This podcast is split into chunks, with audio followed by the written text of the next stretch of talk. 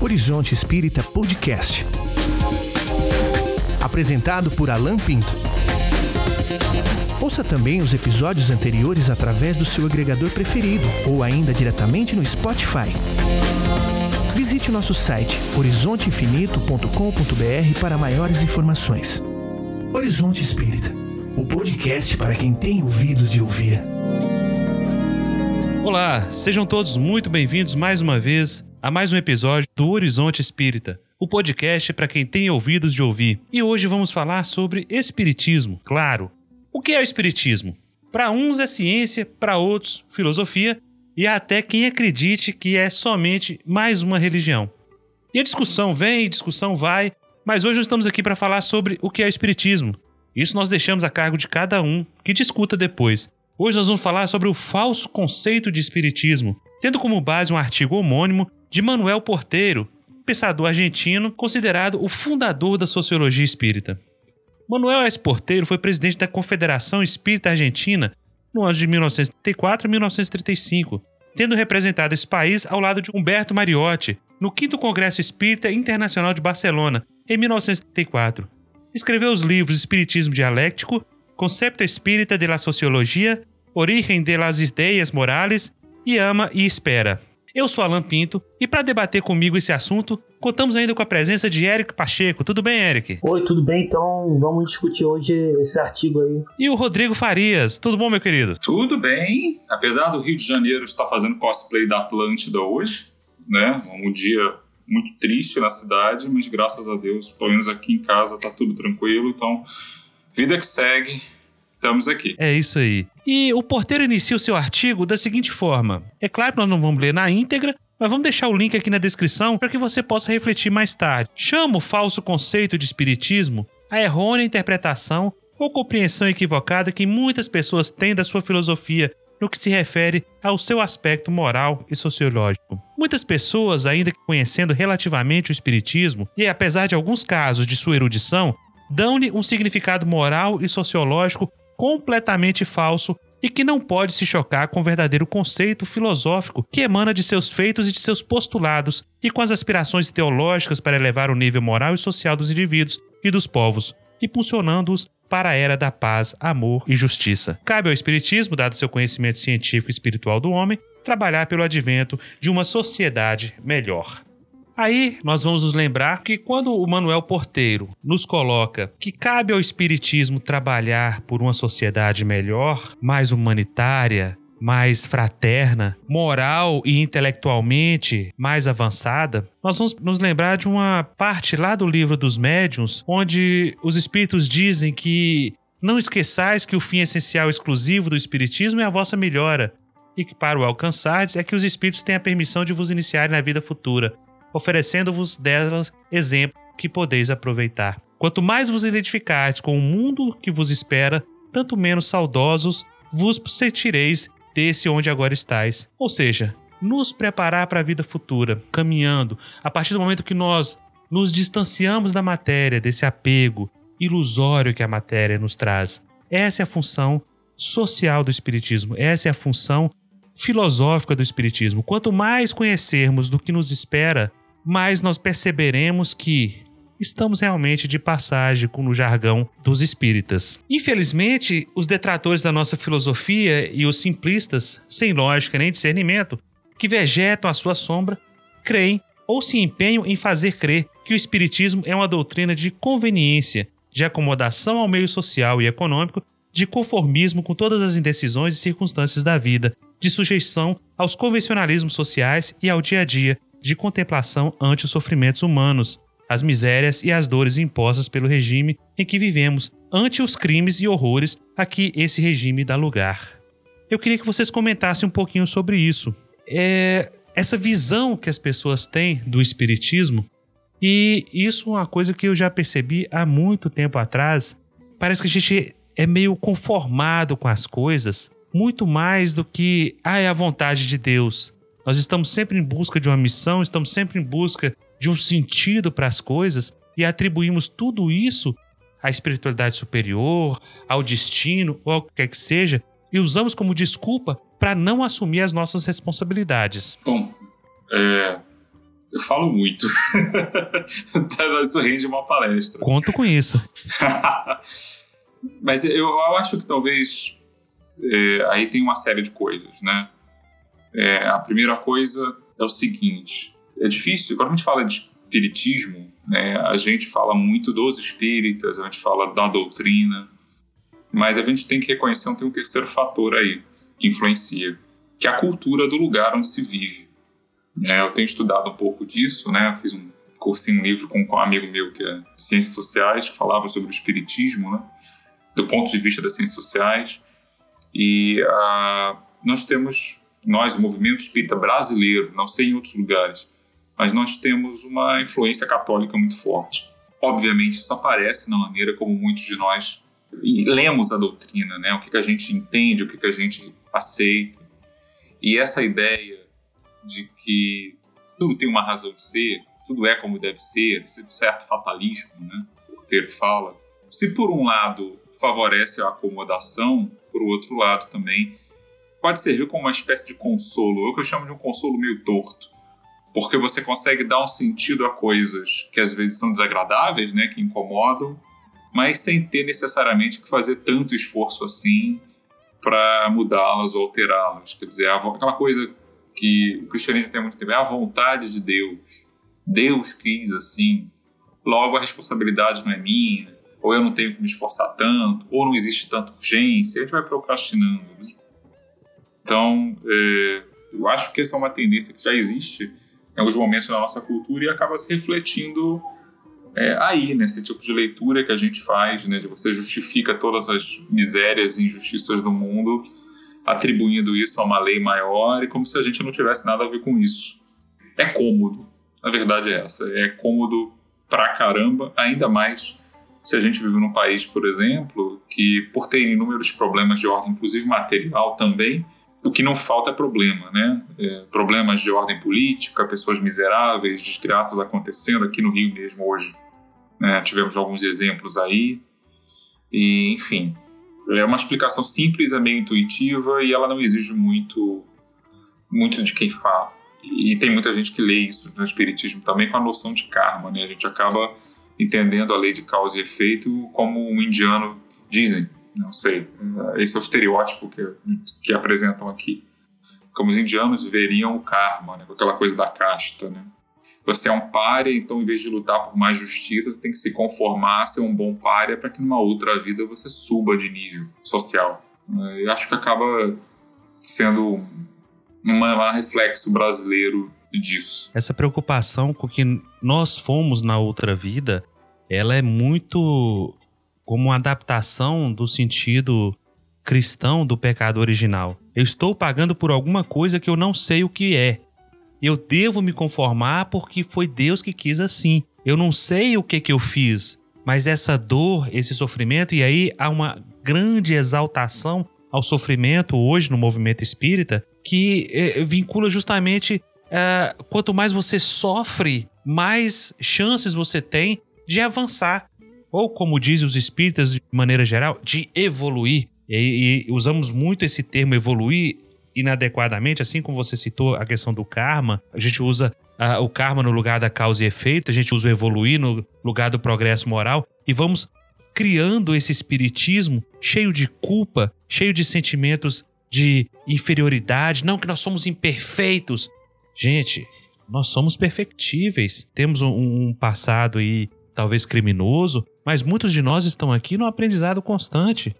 Então o que, que eu fiz na encarnação passada que me coloca nessa situação, pouco importa. O que importa é da agora para frente. Minha esposa, que é católica, ela sempre fala isso. O problema de vocês espíritas é que vocês estão sempre deixando para a próxima encarnação aqueles problemas que vocês deveriam ter resolvido hoje. Ah, eu não tenho paciência com fulano. Esse aí eu já desisti. Vou deixar para a próxima encarnação. A gente fala isso brincando, mas que revela um sentimento dentro de nós muito é, é, incompatível com a visão libertadora que a doutrina espírita traz pra gente. Realmente a maioria dos espíritas, eles têm essa visão simplista da reencarnação, né? Tudo, eles resumem tudo a karma, tudo a expiação. Eles pegaram conceitos orientais e trouxeram pro espiritismo. Não só karma, como chakra, outros conceitos orientais e foram trazendo para o espiritismo. Então eles pensam que todas as coisas que acontecem na, na vida é expiação de vidas passadas, né? E Kardec vai explicar no, no Evangelho segundo o Espiritismo exatamente o contrário. No capítulo Bem-aventurado dos Aflitos, ele vai explicar no, no item 9 que toda expiação é uma prova, mas nem toda prova é uma expiação.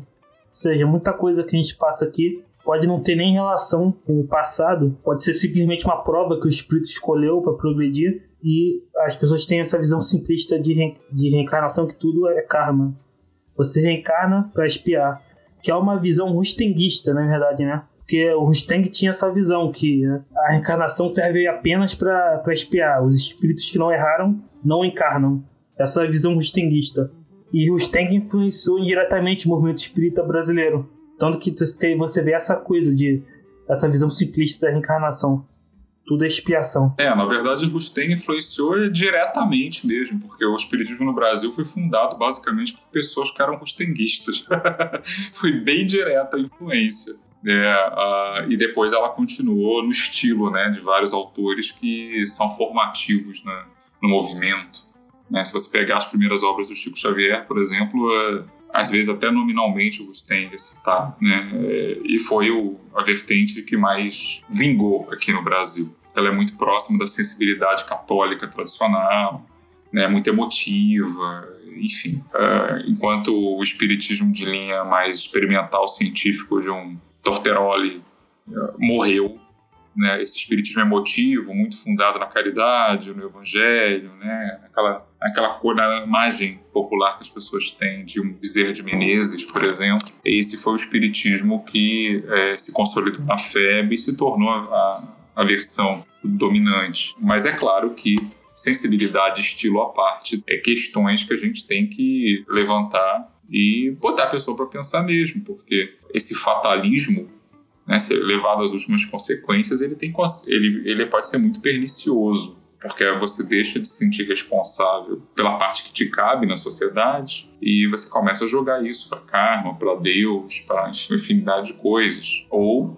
que é uma coisa que o porteiro vai falar mais para frente, você pode ver o sofrimento como uma coisa boa em si e não como um meio para um fim. A gente aprende no doutrina espírita, que mesmo quando você passa por uma expiação, uma provação, uma dificuldade, para fins didáticos, né, para aprender alguma coisa, o objetivo é a lição, não é a dor a dor, quando acontece, ela é um meio para um fim, ela é um, um acelerador, um catalisador para que você aprenda mais rápido, de maneira melhor, aquela lição que você está precisando. Mas, assim, ela sozinha é só dor. Né, não, não é necessariamente. Tanto que tem gente que sofre, sofre, sofre e continua não aprendendo nada. Não é a dor em si, é o proveito que você pode tirar a partir da experiência dela, de fazer você pensar em algumas coisas, repensar meio de vida, quando você procura solucioná-lo, lidar com ela, que aí você pode estar aprendendo a lição, se os outros métodos mais suaves tiverem falhado. Porque também tem muito disso, né? A gente imagina provas e expiações como grandes dores dramáticas, quando na verdade, se a gente for botar na ponta do lápis, estar encarnado na Terra, no mundo tal como ele já é, mesmo que você não tenha nenhuma grande tragédia programada na sua vida, já é uma aprovação por mil e uma coisas. Viver tem seus desafios, né?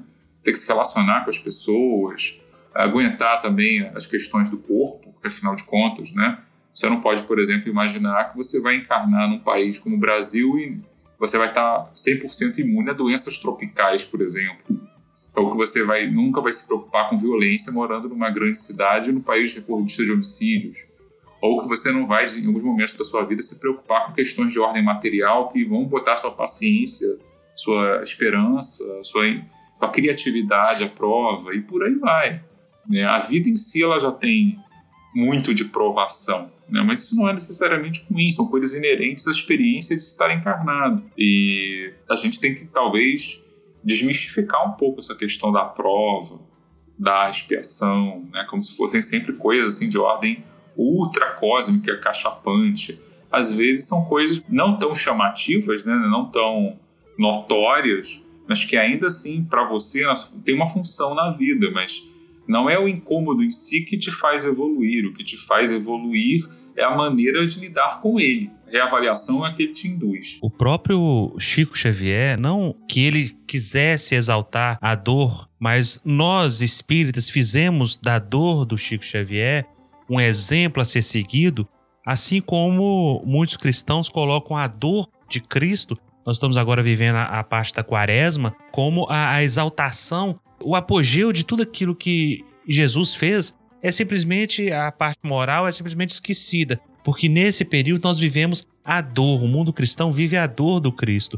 E o espírita gosta muito de uma frase que eu detesto: se não é pelo amor, é pela dor. Então, isso para mim é a vingança do espírita, porque ele nunca entende que todos os processos, todas as dificuldades que a matéria nos proporciona, como você falou muito bem, Rodrigo, que são meios de se atingir um fim, de se atingir um objetivo, ele não entende que tudo isso que nos acontece é simplesmente por misericórdia, por amor de Deus a nós, dando-nos uma outra chance, e o critério educativo da dor ele é esquecido, porque nós colocamos, a exemplo, o Chico Xavier, é que teve angina, que teve glaucoma, né, ele não enxergava bem, ele tinha problemas eh, variados, aquele corpo frágil. Então, nós colocamos isso como uma exaltação de um santo como se o sofrimento é que fizesse Chico Xavier ser o que ele é, quando na verdade não é bem assim.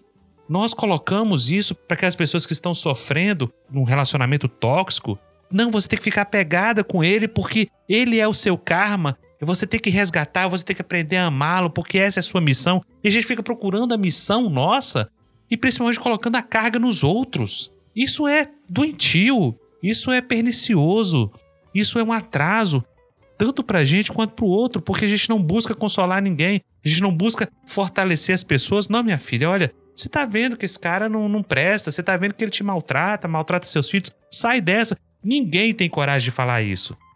O que chega pra criatura e fala: Não, você tem que aguentar, porque vocês assumiram o compromisso do outro lado antes de reencarnar, e a gente vai colocando na cabecinha das pessoas que elas precisam sofrer para chegar à purificação. Esse é o pensamento cristão da antiguidade, dos que se martirizam. Nós vamos ver agora, eh, todo ano, as TVs dão sempre as mesmas manchetes da Sexta-feira da Paixão. São aquelas pessoas que ficam com silício sangrando as costas de madrugada. São os filipinos que se pregam na cruz, tudo exaltando a dor. E nós acabamos absorvendo isso dentro do próprio movimento espírita, como se a dor fosse realmente a redenção. E quanto mais você sofre, melhor para você porque mais rápido você atinge o seu grau de progresso. Isso é um absurdo, porque nós temos vários instrumentos que não há dor para poder nos libertar. Kardec vai falar das causas anteriores e das causas atuais do nosso sofrimento. Grande parte do que nós sofremos hoje é por nossa incúria, nossa invigilância, nossa inconsequência, por não entender os limites que o nosso próprio corpo tem e insistir nos vícios, insistir numa vida errada, insistir nos exageros, excesso de trabalho, excesso de consumismo e por aí vai. É, você vê que esse pensamento ele leva a uma outra coisa que o porteiro comenta no, no texto dele, e que é até contraditório, é que os espíritas, no movimento espírita brasileiro, eles, eles têm uma, uma caridade imensa para com os desencarnados, né? Você vê, muita gente quer trabalhar na desobsessão, como chamam, né? Só que quando, quando se trata de encarnados, a história muda, né? Tanto que eu vi esses dias muitos espíritas que eles são até a favor da pena de morte. Por mais contraditório que seja, né? Mesmo Kardec tendo condenado a pena de morte, você vê a caridade para com os desencarnados, mas para com os encarnados são completamente contrários ao pensamento cristão. É, vamos matar os criminosos e deixa que na reunião mediúnica a gente atende ele chamando eles meu irmão. Pois é. Estamos aqui para te ajudar. Aceite a ajuda da espiritualidade. Vá no caminho da luz. E vem aquela falsidade quando na verdade a gente está representando um papel na reunião mediúnica e na vida prática, na vida material, a gente está sendo radical. A gente está esquecendo do nosso papel de perdoar. O exemplo maior, a gente vê aí na reportagem do, do, massacre, né, dos estudantes lá de, de Suzano, fizeram um memorial no muro da escola e colocaram o nome das pessoas que morreram no, no massacre. A, as matérias, os jornais falaram em 12 pessoas. mas só tinha o nome de dez. Quem eram as dez pessoas? Eram somente as vítimas, porque os dois executores dessa tragédia, os autores, não estavam lá. Não são merecedores da nossa compaixão, não são merecedores de uma prece, de uma oração, para que eles pudessem também encontrar o seu caminho? Por que só na reunião mediúnica? Por que não na vida prática também? É, são equívocos que nós vamos enfrentando e começamos a divulgar como se fossem coisas normais, como se fossem coisas naturais, a gente nem sequer para para pensar. E é justamente sobre isso que o porteiro fala nesse artigo dele. Ele vai separar as pessoas e suas ideias em dois grupos. Um grupo ele chama de detratores eruditos. São aquelas pessoas que levantam né, os vícios, levantam os erros e vão descrevendo as, a maioria das situações. E o outro grupo ele vai chamar dos simplistas ou dos oportunistas. Nós vamos passar agora a discutir cada um desses itens e vocês vão perceber que muitas vezes nós nos encontramos em situações muito parecidas com essas. O primeiro que ele fala aqui é o espírita, né, aspirando a planos de existência superiores, ele sente um, um grande desprezo pelas coisas e os assuntos desse mundo no qual deseja constantemente escapar, como prisioneiro de sua prisão. Ou seja, os aspectos da vida prática, da vida material, ele não quer nem saber. Por quê? Ah, eu não vou envolver com política? Não, não vou. Ah, é eleição, buscar cidadania, buscar o enfrentamento das injustiças sociais? Não, não vou. Por quê? Porque, ah, não, eu não estou interessado nisso, eu estou preocupado com a vida futura. E se esquece de que o que nós fazemos aqui é que dará resultado para a nossa vida futura. Tudo dependerá da forma como nós encaramos aqui. Então, para atingir esse fim, o espírito deve levar uma vida é, de uma anacoreta, né? viver em, atitude mística, contemplativa, vivendo uma realidade que não é compatível com a nossa própria situação de espíritos ainda em marcha, ainda em franco progresso, em franco aprendizado. Isso, isso é uma coisa bem, é, bem rustenguista, né? Porque o, o, o Stenger, ele, ele vê dessa maneira, ele vê a matéria em si como algo ruim. É uma coisa que ele pegou dos docetistas lá do passado que também pensavam assim, né? Tanto que eles não acreditam que Jesus possa ter encarnado, né? Porque eles veem a matéria em si como algo ruim. Então eles veem esse mundo material né, necessariamente como, como algo ruim, desprezível, e que a gente deve só se preocupar com a vida futura, né?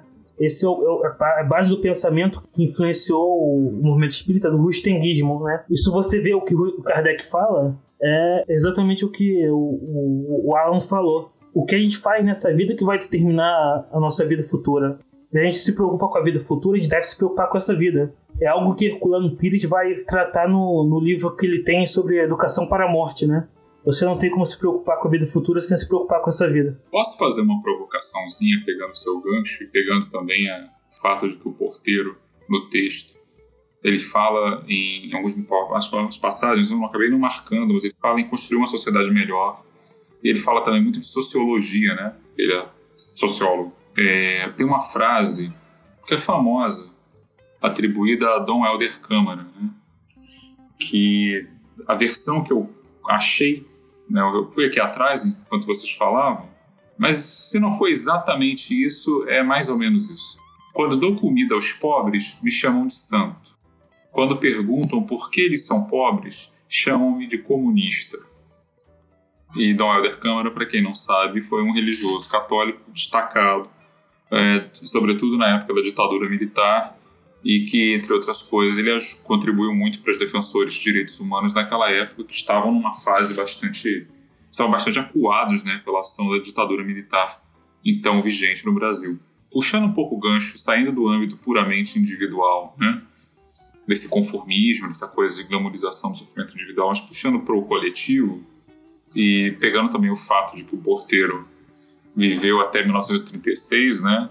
Ou seja, ele pegou a Argentina num período muito efervescente, inclusive no âmbito político. A gente pode pensar um pouco também por esse aspecto em que o movimento espírita, quando você fala em caridade ou em ajudar o próximo, a gente foca muito na ação individual. Né? Eu dou uma quentinha para o fulano, morador de rua, por exemplo. Mas, por outro lado, existe uma contraparte que é louvável, não estou questionando isso, pelo amor de Deus, Né? É um trabalho muito bom que os, os centros costumam fazer, tem uma tradição de fazer e devem continuar fazendo enquanto houver necessidade disso. Mas eu acho que é, realmente é um pouco contraditório quando a gente diz assim: ah, tá bom, vou fazer minha caridade, vou visitar o orfanato, beleza, ótimo, maravilha. Mas eu acho, por exemplo, que sendo espírita, eu não devo me envolver ou não devemos falar, ou deve ser um tabu, por exemplo, falar de política. Como se uh, a política fosse um campo puramente pecaminoso e que não tivesse nada a ver com os problemas que nos levam a praticar essa caridade mais material em primeiro lugar. Porque aquele, aquela pessoa, de repente, aquele morador de rua, aquele mendigo, aquele pedinte, aquela pessoa miserável, no sentido material, né, de pobre, ela tá ali é, precisando receber quentinhas, maravilha, mas ela não, provavelmente ela não nasceu naquela condição. Né? Tem motivos para ela estar ali. E a gente pode pensar em maneiras para que não haja mais tanta gente assim, ou quem sabe não haja mais nenhuma, que precise estar numa situação dessas, precise esperando quentinhas de quem se sentir impelido a fazer uma caridade, né? Esperando a boa vontade ali. Então, eu acho que pegando, saindo um pouco do artigo, mas ligando com a obra do Porteiro em particular, acho que é uma questão que eu acho muito interessante é o seguinte: quando a gente levanta questões políticas, por exemplo, em debates espíritas, em casas espíritas, às vezes até em fóruns espíritas, se por um lado se entende que haja uma reserva com isso por causa da, da animosidade, né? As pessoas, ainda mais hoje em dia, falam disso de maneira muito apaixonada, às vezes muito hostis, né? muito raivosamente. Por outro, dá para pensar caridade no mundo de hoje, sabendo como a gente sabe. É, tá, eu ajudo X pessoas oferecendo quentinha toda semana. Mas, de repente, sei lá, no âmbito mais geral, na questão política, eu não me preocupo nem um pouco com tornar a sociedade de uma tal maneira que não haja mais pessoas dependendo da quentinha que eu vou levar, sabe? É, eu vou lá visitar uh, os orfanatos, beleza. Mas eu não me preocupo nem um pouco, por exemplo, com o fato de haver tantas crianças que nascem em condições pouco favoráveis que podem fazer com que elas acabem indo parar no orfanato. Não, não vou ficar apontando deles, né? Mas é um pouco generalizando como aquelas pessoas que é, adoram criança, mas são contra a educação sexual nas escolas, entendeu? Se levar no orfanato, ela vai se derreter toda com aquelas crianças, o que é lindo, beleza. Mas ela nunca para para pensar em por que, que tem tantos órfãos ali. Então, eu acho que é uma coisa que nós, do movimento espírita, a gente tem que levantar um pouco, que é assim, é, não basta, creio eu, numa era super informatizada como a nossa, super conectada, com tanta informação disponível, a gente achar que caridade é apenas um gesto puramente individual e achar, por exemplo, que, sei lá, uma pessoa que está fazendo alguma reivindicação por direitos ou por uma mudança na lei, ou que está fazendo alguma reivindicação de âmbito mais coletivo, né, política, vamos dizer assim, que aquela pessoa também não, ao lutar por aquilo que ela está crê que seja melhor, estou supondo que seja, tá? Não vou entrar no mérito, mas que aquilo também não é uma forma de caridade, porque ah, mas ela é um benefício que não é só para ela individualmente, é um benefício para todos também. Estou falando dos idealistas de verdade, não dos oportunistas sem vergonhas como tantos que há por aí, né? Que só querem levar o crédito de algo. Mas eu, eu fico muito curioso, me choca muito essa coisa do movimento espírita, né? Que existe essa exaltação da caridade no sentido de esmola, você dar algo, muitas vezes, e existe uma versão completa em pensar disso numa uma escala maior, como se fossem coisas completamente separadas ou mesmo contraditórias. Enfim, é, deixa aí essa provocação no ar, né? Porque eu, pelo que eu já li do Porteiro, não sou expert na obra dele, mas já li alguma coisinha. E ele tem uma biografia muito interessante, merece ser mais conhecido. Uh, é uma questão que ele joga o tempo todo. Ele está pensando, como sociólogo, na sociedade. Ele não está pensando apenas no âmbito individual. Essas duas coisas não são separadas, elas se conectam. E quem é que anda fazendo essa conexão hoje em dia? Não sei. não sei mesmo. E acho que nessa época de polarização, infelizmente, é, o simples levantar essa questão já suscita desconfianças. Né? As pessoas estão trazendo a, a guerra ideológica para dentro dos fóruns, para dentro das casas. Mas ao fazer isso, elas talvez estejam jogando o bebê fora junto com a água do banho. Enfim. É, descartando tudo, né? É. É, esse é o grande mal nosso hoje, principalmente dentro do movimento espírita. Quando você fala no aspecto da caridade, o que eu sinto é que nós nos afeiçoamos muito à caridade material. E nós passamos a ter uma relação de dependência com essa caridade, nós precisamos da existência do pobre, do miserável, porque se ele não existir, eu não poderei mais fazer caridade. A nossa caridade é a caridade de aplacar a nossa consciência, porque eu sou incapaz de fazer algo que vá melhorar a vida de alguém. Eu sou incapaz de apadrinhar uma criança para pagar material escolar dela, para pagar os estudos dela. Não, mas eu pego e adoto a família inteira distribuindo sopa uma vez por semana no centro espírita. Pelo amor de Deus, gente. Vamos acordar. Nós não estamos mais na década de 50, na década de 60. Hoje nós temos programas sociais, o governo, independente de partido, é uma distinção que a gente precisa fazer. O que é partidarismo e o que é política. Nós precisamos separar essas duas coisas. Nós somos homem político. A política está envolvida em nossas vidas desde a hora que a gente acorda até a hora que a gente vai se deitar. Não é a politicagem, que é outra história. Olha, gente, o que foi o movimento espírita em pleno AI-5, apoiando a ditadura. Olha o que é o movimento espírita hoje, os líderes religiosos, e você sabe de quem eu estou falando, apoiando os candidatos de direita, de extrema direita, um conservadorismo exacerbado, exagerado e fazendo besteira uma atrás da outra. Quem não se lembra do episódio do senhor Divaldo Franco apoiando a ração que o, o Dória estava distribuindo para os pobres e exaltando como uma coisa maravilhosa? Ou o próprio Divaldo dizendo que o Moro era um emissário do bem? Olha como quando a gente se mete na politicagem, a gente faz besteira. Quem não se lembra de Chico Xavier em pleno AI-5 apoiando a ditadura militar? A gente precisa repensar essas coisas. A gente precisa é, entender o sentido social das coisas. Ah, eu tenho uma pena das crianças no orfanato. Mas você não, não, não se propõe a adotar uma criança? Ah, não, dá muito trabalho. Desde 2015, em nosso país, os lares têm mais cães do que crianças. A fila de adoção de pais querendo adotar é quatro vezes superior ao número de crianças no nosso país. Ah, mas aí por que, que isso acontece? Não, porque as pessoas estão querendo bebês Johnson. Estão querendo bebês de propaganda de sabonete, de shampoo, louro de olho azul. E a maioria nossa é negra. E quando a gente se propõe a adotar, a gente acha que está fazendo grande coisa. Porque eu estou exercendo a caridade, eu fiz uma caridade. Não. Quem fez a caridade foi a criança de aceitar uma criatura como você, como pai, como mãe. E quando a gente faz a caridade, ela está sempre sendo vista de cima para baixo. Nietzsche vai dizer justamente isso, que a caridade, geralmente, quando a gente fala em, em caridade, em falar de ação do bem, quem define o que é bom para o outro, geralmente é quem é poderoso, quem é rico, quem está numa situação social melhor. Quem é que disse que o melhor para pobre é tomar sopa? Quem é que disse que cesta básica é a melhor coisa que pode existir na vida de alguém? Não, tudo bem, não sejamos extremistas. Tem gente que passa necessidade? Tem. Mas nós estamos aí casos de que famílias que estão sendo assistidas por casas espíritas, geração após geração. E a gente não está investindo na formação do cidadão. A gente não tem aula de cidadania dentro da, das casas espíritas. Ninguém fala disso para alertar as pessoas sobre o direito que elas têm, assistência de saúde, a segurança, não, a gente fica só envolvido nas questões do além e se esquece do plano da vida prática. É essa crítica que o porteiro faz ao nosso comportamento social, ao nosso comportamento enquanto estamos inseridos na sociedade.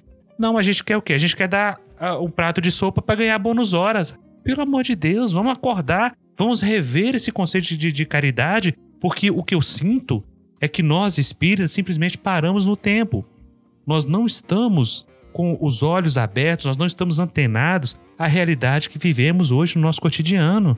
Nós vamos fazer o quê? O que a gente pode fazer para melhorar a situação do nosso bairro, das pessoas que estão vindo aqui à nossa casa? Vamos dar uma aula de cidadania? Vamos dar uma aula de, de um curso preparatório de vestibular? Vamos ensinar essas pessoas o que elas têm de direito, o que elas podem exigir da própria sociedade? Não, a gente não faz isso. A gente quer o quê? A manutenção do pobre. Porque o dia que deixarmos de ser um, um planeta de provas e expiações e passar um mundo de regeneração, que a gente não tiver mais essas necessidades, muito espírita vai ficar apavorado, porque não vai ter mais o que fazer. Porque tudo que ele fez foi para aplacar sua consciência, foi para se livrar do peso das moedas no bolso, porque a gente fazer isso. O nosso sentido de caridade é justamente esse. Eu tô com 10 moedas aqui, eu quero ficar livre desse barulho, quero ficar livre desse incômodo. No primeiro miserável que me pede dinheiro, eu vou lá e entrego para ele. Vocês vão me desculpar. Tá parecendo que eu sou um radical de esquerda e, e eu não, não me posiciono de maneira alguma com relação a isso.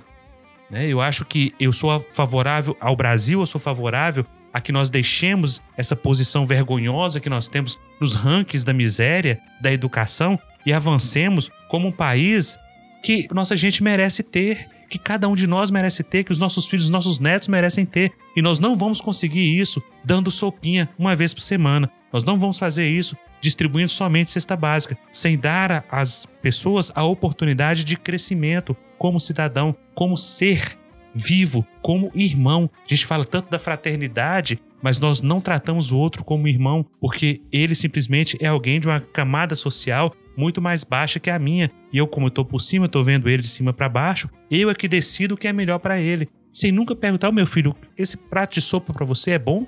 É isso que você quer? Muitas vezes a criança quer somente poder ir para a escola, não precisar estar no sinal vendendo bala e querer estudar. É, só que pensar assim é, requer fugir um pouco dos paradigmas tradicionais, né, dar mais trabalho. Mas é uma discussão que eu acho que tem que começar a ser feita, né? Até porque hoje em dia os recursos para caridade material se multiplicam. Tudo bem, ter aquele contato pessoal é legal, é, mas como você bem disse, e se você se mudar, sei lá, para a Suíça, o que, que você vai fazer em termos de caridade material? Para quem? Sabe? É, isso é uma coisa que tem que ser pensada e já está lá em Kardec, né, falando um pouco disso. É que não é só uma caridade material. É, e nesse ponto, na verdade, a literatura espírita, como um todo, ela é farta dessas coisas. Emmanuel tem zilhões de páginas falando algo mais ou menos essa linha. E, no entanto, eu acho curioso que a, a nossa visão sobre essa questão seja tão. Não é bem essa palavra, mas. Ok, é o que me ocorre agora, né? É, tão conservadora, né, no mau sentido. Né? E quando alguém levanta a bola de algo, não estou dizendo, por favor, que espírita tem que ser de esquerda. Né? É, Para que eu sei ao ouvir isso, tem algumas pessoas que vão levantar os, a sobrancelha, né? É, que que tá não, porque a gente, é, a gente tem que parar de pensar que preocupação com o coletivo, com o social, é exclusividade de um único lado do espectro. Na verdade, deveria ser preocupação de qualquer cidadão decente em qualquer lugar. Então, não estou entrando nesse tipo de, de discussão. Estou entrando em é, é dizer que a gente tem que pensar um pouco mais alto do que a gente geralmente pensa. Isso é o que realmente significa, por exemplo, para além dessas brigas aí de facção política, o sentido de é, ser, por exemplo, outra palavra que eu sei que é complicada hoje em dia, progressista. Progressista no sentido de progresso, de ajudar a sociedade a avançar rumo rumo a quê? A um Estado mais justo, mais condizente com as leis de Deus. É, e isso já está lá no livro dos Espíritos, né? quando eles falam, por exemplo, sobre uma verdadeira civilização. A gente se acha muito civilizado porque temos invenções maravilhosas, mas na prática não somos tanto assim. Quer dizer, ainda existem pessoas passando necessidade. Que raio de sociedade é essa que nós vivemos? É, e se é, progressista é pensar nisso, como a nossa sociedade pode progredir, evoluir, se desenvolver para não ter mais esse tipo de problema. Né? O que, que a gente pode fazer para ajudar nisso? Só que, infelizmente, a gente não está acostumado a pensar assim. A gente está pensando na, na alimentação para a sessão de desobsessão, né? O que você pode comer antes. A gente está pensando em outras coisas que têm sua importância. Mas uma coisa não tem que descartar a outra. E já que você falou em contradição, né? Espírita a favor da pena de morte, bom, a gente tem espírita fanático político, a gente tem espírita fanático religioso, a gente tem espírita que caça herege, né? A gente tem espírita que maldiz o outro e por aí vai. Né? Tem espírita que é vegetariano e condena todo mundo que come carne? é, também, também. Ou vice-versa. O que não falta é coisas para as pessoas se condenarem, né? O problema é que enquanto a gente perde tempo se condenando, a gente pode estar deixando de aplicar nossas energias em coisas mais úteis, em pautas é, mais úteis. E essa coisa da caridade, ela é meio urgente. Ela não se aplica só a mendigos na rua. Mas vamos voltar ao porteiro, coitado. A gente fugiu tanto do assunto. o porteiro vai colocar também o seguinte: sendo o mundo e a sociedade o resultado de um plano pré-determinado por Deus, o espiritista o aceita tal qual é, sem intentar modificá-lo, porque toda revelação, todo repúdio, toda ação tendente a combater uma injustiça a corrigir um defeito no regime social, a transformar as instituições, implica numa insubordinação à autoridade suprema. Ou seja, existe a favela. Eu não posso fazer nada para modificar a favela, porque a existência da favela é uma vontade de Deus para que aquele espírito que necessite encarnar ali e passar por aquela prova possa subsistir. Porque foi Deus que quis assim, ele autorizou isso, ele determinou dessa forma, e eu não posso fazer nada, porque senão estarei interferindo na missão daquela criatura. Isso é um absurdo. Isso é uma distorção dos ensinamentos do espiritismo e um conforto para que eu simplesmente não faça nada para que eu entenda que eu não posso fazer nada porque senão vai atrapalhar a vida daquela criatura, o desenvolvimento dela. E nós precisamos entender de uma vez por todas qual é o objetivo do espiritismo. A partir do momento que nós nos melhorarmos, cada um, nós vamos melhorar a sociedade. Eu melhoro a mim, eu melhoro o outro. Eu dou mais condições, eu dou mais oportunidades, porque nós falamos em justiça social, mas ninguém quer repartir, ninguém quer ceder, eu não tô falando de. Não é uma visão socialista de desrespeito à propriedade, não é nada disso. Mas de você se doar. Você entregar um pouquinho daquilo que você sabe para melhorar a condição de vida do outro. Não é só a sopa, não é só a parte material. É a caridade moral também. É a paciência. É a resignação. É você entender que o outro também está em processo e você buscar compreendê-lo. Não é justificar o mal. Não é se omitir diante do mal mas buscar a compreensão para que você, compreendendo, possa auxiliar no progresso da sociedade como um todo. Para o espírita, todo mal, todo erro, toda injustiça forma parte desse plano, obedece à lei de causalidade moral. O mal é consequência necessária de outro, e o adepto do espiritismo sente-se obrigado a respeitar essas leis. Ou seja, eu não posso fazer nada. Estou respeitando a lei divina, estou respeitando a vontade de Deus. Então, dane-se o mundo. Eu tô na minha. Voltando um pouco, essa questão de que não se pode falar de política, eu também considero muito ruim. Tem um texto no livro dos médios onde Kardec diz que não se pode falar sobre assuntos políticos nas sociedades espíritas, né? Mas creio que ele estava se referindo especificamente à política partidária. Só que você tem um sentido muito mais amplo aí na, na palavra política, né? Se você for ver na obra de Aristóteles, se considera o homem um animal político algo indissociável do ser humano. Então, a gente, como espírita, não pode se privar de, de falar disso. É claro que tem é, momentos, né? Se, por exemplo, você está se preparando para uma reunião mediúnica, você tem que manter o seu a mente num certo nível, né? Realmente não convém nem um pouco você falar de assuntos, mesmo que sejam assuntos importantes, que possam incitar divisões. Não é o momento. Isso é uma coisa.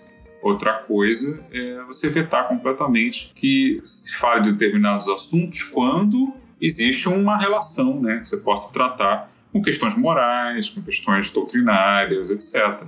E o que é interessante no Espiritismo é que, assim, tem muita coisa que se relaciona com o Espiritismo que está falando da vida, da vida humana. Quando a gente fala de, por exemplo, de política, não estou falando de ficar falando, ah, o partido tal, o partido X, projeto de lei tal, X necessariamente.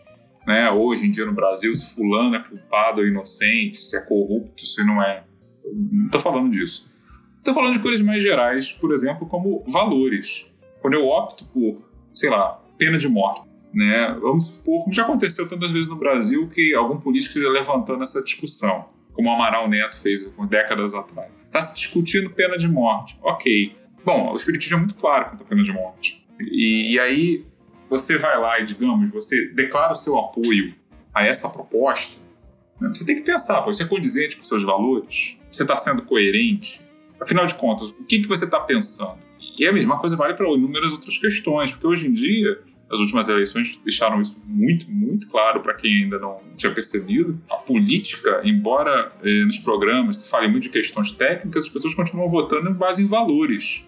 Ah, vou votar no fulano porque o outro candidato rival no segundo turno está associado a corrupto. Ah, vou votar no fulano porque o outro candidato, é, quando há só duas opções, né? Ah, ele está associado à violência, ao crime, ele faz elogio de ditadura, etc e tal. Você está, na verdade, fazendo uma escolha entre valores. É claro que na política a gente muitas vezes é pragmático, você vota no, menos, do que parece menos ruim, né? Você realmente não está necessariamente empolgado com nenhuma, você faz uma escolha de Sofia ali. Ou quando a gente vota, vota aquela, naquele sentido, o que, que eu vou ganhar com isso? É, o que eu vou deixar de perder, né? Eu voto em um para o outro não ganhar. É, é o voto veto. Exato. Tudo bem, segundo turno é isso mesmo.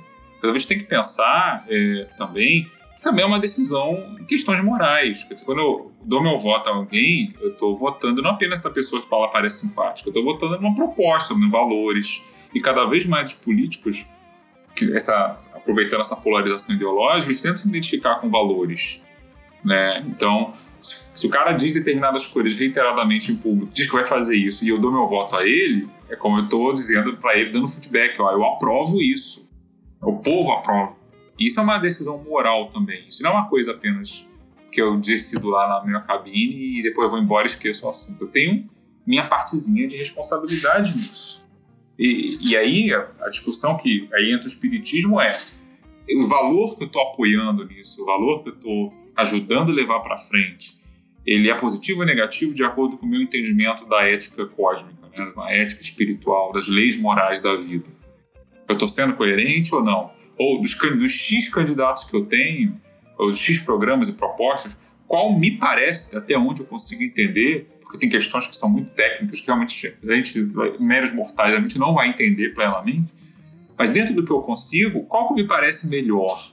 Ou eu estou votando motivado apenas pelo senso, sei lá, senso de vingança contra o governo anterior, ou porque é, eu detesto o outro lado, ou porque eu acredito que existe uma grande conspiração mundial, todo mundo está errado, só eu que estou certo. Sabe, eu estou me deixando levar por esse tipo de coisa. Então, eu acho que a discussão que você falou, né, da cidadania no âmbito espírita, não é realmente precisa ser uma discussão partidária. Mas a, qualquer discussão ética, ela tem esse aspecto também. E eu me preocupo quando eu vejo espíritas fugindo dessa questão como se fosse uma questão separada. Quer dizer, você fala de amor ao próximo no âmbito individual, mas você esquece o amor ao próximo, se é para falar de pena de morte, se é para violência policial, se é para falar, sei lá, de combate à miséria. Amor ao próximo também se exerce assim, tudo bem, é uma via institucional, é indireta, não vai te dar talvez aquele pico de serotonina que faz você se sentir tão bem depois que você faz a caridade diretamente, tudo bem, mas isso pode ter um efeito mais permanente do que a sopa que você entregou. Porque aquela sopa a pessoa vai comer e depois? Será que ela vai lembrar da sua cara? O efeito dela vai durar quatro horas, né? O efeito do que você faz na cabine de votação dura quatro anos. Pois é, ou mais, né? Ou mais. E, e, então, assim, eu acho que realmente comete um erro se a gente separa essas duas coisas. Não são, elas estão interligadas. Porque você não pode ser ético só numa dimensão da sua vida e você tá neutro nas outras. A gente, nossas ações têm consequências, mesmo que nem sempre intencionais, tudo bem mas elas têm consequências o tempo todo. Né? E, e, e os efeitos disso no âmbito geral, coletivo, a gente chama genericamente de política. Política não é só votar em partido, em candidato. Política é tudo que você faz e como, que vai ter uma repercussão no coletivo. E isso aqui que a gente está fazendo no podcast, que vai ser ouvido por outras pessoas, isso também pode ser visto no sentido aristotélico, né? Um, é um ato político também, porque a gente está destinando algo para o público. A gente está fazendo algo visando a uma coletividade. A gente quer, de alguma maneira, influenciar da melhor forma que a gente pode, né? a gente sabe, é, o debate público é uma questão que é importante para a gente. Isso também tem um componente político. Então a gente não deve se iludir achando que, ah, eu não falar desses assuntos, isso também não é uma tomada de decisão com uma repercussão para o coletivo.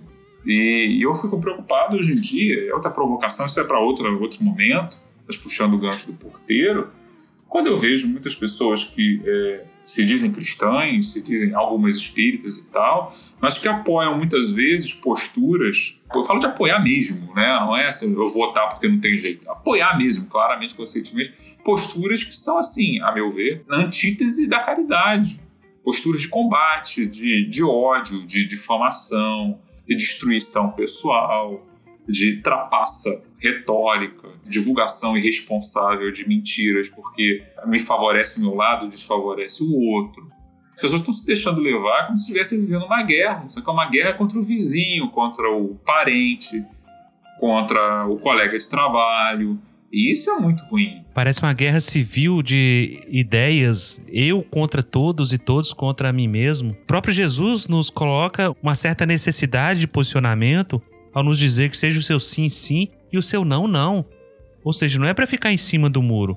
Essa é a crítica que o porteiro faz em seu texto, de nós nos posicionarmos como cidadãos, como unidades que estão envolvidas na sociedade né, no emaranhado né, da rede. Se você puxar um ponto, outros pontos virão com você. Essa é a nossa responsabilidade. E o porteiro vai dizer uma frase muito interessante que ele diz o seguinte: o espírita é, meia hora depois de estar com Jesus, está com Pilatos, e meia hora depois com Herodes. Ou seja, saiu da casa espírita, saiu dessa preocupação com a vida futura, com a vibração, com a harmonia do ambiente. Do outro lado da rua, a gente já tá matando cachorro, a gente já tá gritando um com o outro, a gente já tá no trânsito, xingando aquele que deu uma fechada na gente. Isso, coisas da vida prática.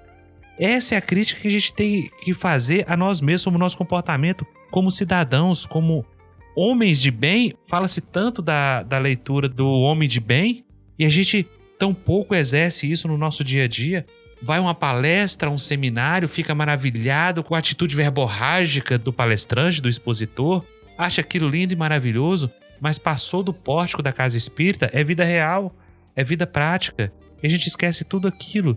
E vamos para o Facebook, vamos gritar, vamos botar o nosso ponto de vista, a nossa ideologia, direita contra esquerda, esquerda contra direita, e nós somos povo brasileiro. Nós não podemos cair nessa armadilha de achar que tá todo mundo contra mim e eu tô contra todos. E o bem do próximo? E o bem-estar social?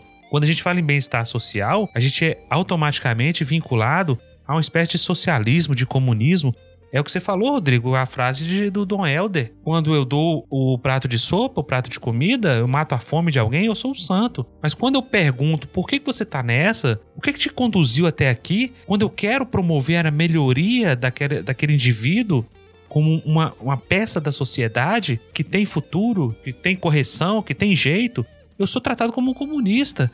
Então, essa polarização inclusive dentro das casas espíritas, ela tem feito muito mal. E isso tem acontecido com muita frequência. E o espírita, como coloca o porteiro, ele vive obcecado no estudo das coisas do outro mundo, menosprezando as que a ciência ensina neste. Trata de dar luz aos seres de além-túmulo que baixam as sessões, julgando não ser lá grande coisa as trevas em que vive os deste plano. Tem sábios conselhos, piedade e desculpa para os criminosos e demais pecadores desencarnados, para quem pede alívio e perdão, mas não tem uma só palavra de consolo, uma desculpa, um conselho, nem uma atitude defensiva para os delinquentes vivos, a quem deixa à mercê da desgraça, do ódio da sociedade e do castigo e vingança da lei. Quantas vezes nós vemos isso? A multidão clamando por justiça, com o punho erguido, quando na verdade não quer justiça, quando na verdade o que a sociedade quer é vingança, é aplacar os seus instintos animalescos, é sua sede de sangue, isso precisa mudar. E nós espíritas, e, e não só. A gente tá falando de espírita, porque nós estamos falando no podcast voltado para esse público, mas nós, como cristãos, como alguém que segue o Cristo, nós deveríamos ser os primeiros a tentar aplacar esse tipo de ódio, esse tipo de rancor, esse ranço que ainda persiste em nossas vidas. Cadê o perdão das ofensas? As atitudes de mostrar a outra face, a gente esquece disso. Basta um louco ensandecido cometer uma loucura que a gente já quer linchá-lo vivo. E essa é a atitude dos nossos dias e que ela precisa ser repensada. E a casa espírita, o palestrante espírita, o que estuda o espiritismo, o que frequenta a casa espírita, o que abraçou essa doutrina filosófica como um modo de vida, e o cristão de maneira geral precisa repensar essas atitudes. Por quê? são eles e não nós? Por que há tanto sectarismo dividindo os que são cristãos? Evangélico de um lado, católico de outro, espírita de outro, neopentecostal e por aí vai, quando na verdade deveríamos estar todos unidos num só objetivo. Não somos todos cristãos? Por que então não viver o cristianismo em sociedade, respeitando, amando, tolerando, ensinando, e tentando modificar a sociedade. Essa é a crítica maior que o porteiro faz e que nós fazemos aqui também nesse nosso episódio. Bom, eu concordo com você, realmente não tenho é, muito a acrescentar uh, além disso, não. Inclusive, eu acho que uma das virtudes da, do tema, para além da reflexão em si que o porteiro propõe, eu pessoalmente eu sou, sou da área de ciências humanas, sou professor de história. Eu sinto falta às vezes de ver espíritas falando disso de uma maneira mais formalizada, né? De, ou em obras mesmo, ou em artigos. Existem pessoas no movimento espírita que fazem isso. Dora Encontro tem feito um certo destaque dos que eu conheço. O porteiro tentou fazer na sua época, mas a gente só sabe disso talvez graças à internet, porque são obras que não encontram muita distribuição, não tem tanta repercussão. Ao passo que, e essa eu sei que é uma questão maior, qualquer coisa que algum médium mais famoso diga sobre qualquer trivialidade, ou mesmo com um ponto de vista mais questionável, né, recebe quase que o status imediato de autoridade. Então, que é uma coisa gente refletir mesmo. Quer dizer, por que, que a gente não reflete sobre questões também, enfim, que não se limitem aos, aos muros do centro espírita? O espírita não tem um olhar sobre o mundo, a gente não tem uma doutrina que ela é também uma filosofia. Se ela é filosofia, significa que você se baseia nos princípios e tenta aplicar e desenvolve aquelas questões. E eu vejo, por exemplo, que é, outros movimentos, o catolicismo, muitos protestantes, não tem problema nenhum com isso, desenvolvem, até por serem mais antigos, né, desenvolvem secularmente reflexões sobre vários aspectos da vida a partir da sua doutrina, da sua visão de mundo. Não tem medo disso, não acham que seja uma coisa incompatível. Ok, alguns fazem isso de maneira até talvez exagerada, né, até muito agressiva, impositiva, mas nós espíritas é, a gente também tem uma tradição disso. É que essa tradição toda meio esquecida, né? Eu lembro, por exemplo, que o Leon Denis, né, de quem a gente sempre fala como o que seria, caso Kardec viesse a fracassar, muitos apontam que o Denis seria o, o regra 3 da espiritualidade. Denis escreveu vários livros falando de questões da sua época. Escreveu livro até sobre a Primeira Guerra Mundial. Né? Ele falava de socialismo no seu tempo, né? socialismo da França do seu tempo. Criticava a Revolução Russa também. Ele falava de várias coisas, da vida dos operários. Ele tinha um lado mais espiritual, né, no sentido de se preocupar também com as coisas do além-túmulo, mas relacionava isso o tempo todo com questões de presente, porque a vida do espírito é uma só, uma coisa que o porteiro também diz. A vida material ela não é desprezível, porque se ela fosse, a gente não encarnaria em primeiro lugar, né? Está aqui é para aprendermos certas coisas que não poderíamos aprender, pelo menos não com a mesma facilidade do outro lado. Por que a gente não pode também olhar para as coisas deste mundo com as lentes da doutrina. É, é isso que temos que tomar cuidado, né? senão a gente pode misturar áreas como lugares. Eu estou falando de usarmos as lentes da doutrina, que fala de princípios éticos, de princípios de condução do espírito encarnado no mundo, de acordo com as leis de Deus, e vamos olhar para este mundo também. Então a gente briga tanto, por exemplo, vejo nos fóruns espíritas, existem ou não colônias espirituais. Isso atrai sempre a ibope certo, vai ter brigas colossais sobre isso. Não é uma questão que eu acho desimportante, não. Eu tenho minha própria opinião sobre isso, acho que tem sua relevância. Porém, vamos discutir também, é, por exemplo, sei lá, políticas sociais são válidas ou não, educação, que tipo de educação facilitaria mais para que nós nos tornássemos espíritos uh, mais adaptados, mais úteis à sociedade. A gente pode pensar nisso. Então, essas questões não são alheias às questões do espírito. Elas nos envolvem também, senão a gente corre o risco de pegar um estereótipo que eu já ouvi algumas vezes, de nos fecharmos num movimento, um movimento de classe média, individualista pra caramba, que uh, se preocupa demais com o próprio umbigo, mas não se preocupa muito com o coletivo, porque acha que não é importante, porque não depende, vamos dizer, não, de, não tem que se preocupar com o hospital público, porque acha que tem plano de saúde privado e tá bom assim, que não põe o filho na escola pública, então os problemas que acontecem nisso aí não lhe dizem respeito como se fossem vivendo num mundo à parte. E isso não é verdade. E outra, mesmo que você não sofra essas carências diretamente, se seu vizinho sofre, aquilo bate à nossa porta. Hoje mesmo no Rio de Janeiro, é uma enchente colossal, a milésima enchente que a gente sofre, com vítimas inclusive afetando demais áreas nobres da cidade. Quer dizer, a pessoa que morava no, mora no condomínio de luxo passou pelos mesmos perrengues, às vezes até piores do que pessoas que moram em áreas mais humildes. Estamos juntos, é uma ilusão a gente achar que pode viver separado, completamente à parte do bem-estar mínimo do outro. Porque a questão do outro vai nos afetar, seja no momento da chuva com a cidade abandonada, seja na crise dos transportes que depredam o meio ambiente, que vai gerar novas tempestades e mais enchentes, seja na figura do criminoso que vai lá te assaltar, por exemplo, porque, enfim, você parece ter um nível econômico melhor que o dele, então ele vai te ver como uma presa. Por aí vai. Né? A gente tem que parar de olhar para essas coisas como ah, eu não tenho nada a ver com isso, vou ficar aqui esperando chegar meu convite para entrar em nosso lar. Não é assim, não. Essa preocupação que você falou aí que a gente tem com relação se tem colônias ou não tem, eu vou para nosso lar, é justamente um reflexo dessa preocupação exacerbada que o espírita muitas vezes tem e o, o, porteiro critica justamente isso, do que está no além. Quando eu começo a refletir se tem ou não tem colônias espirituais, eu começo a divagar sobre isso, eu me esqueço do meu dia a dia, eu me esqueço de proporcionar ao outro o alívio necessário moral, a minha contribuição à sociedade como homem de bem, como alguém que paga os seus impostos, para diminuir a criminalidade, para cobrar dos governos melhor saúde, melhor educação. Porque, como você muito bem disse, eu não vou fazer nada disso porque eu tenho plano de saúde meu filho estuda numa escola particular. Então o resto que se lixe, porque eles estão desenvolvendo as suas missões. E a minha missão é continuar trabalhando e juntando meu dinheiro, mas eu não estou apegado a isso. Mas quando a casa dele é assaltada, ele é o primeiro a se revoltar, porque isso aconteceu comigo. Maldito seja quem fez isso, tomara que morra. Esse é o nosso pensamento, porque com o outro acontece, tanto faz, é da lei de causa e efeito. Mas quando acontece comigo, não. Aí é revoltante. Eu não merecia isso, porque afinal de contas, eu dou sopa uma vez por semana. Eu faço campanha do quilo, eu faço palestra, eu aplico passe.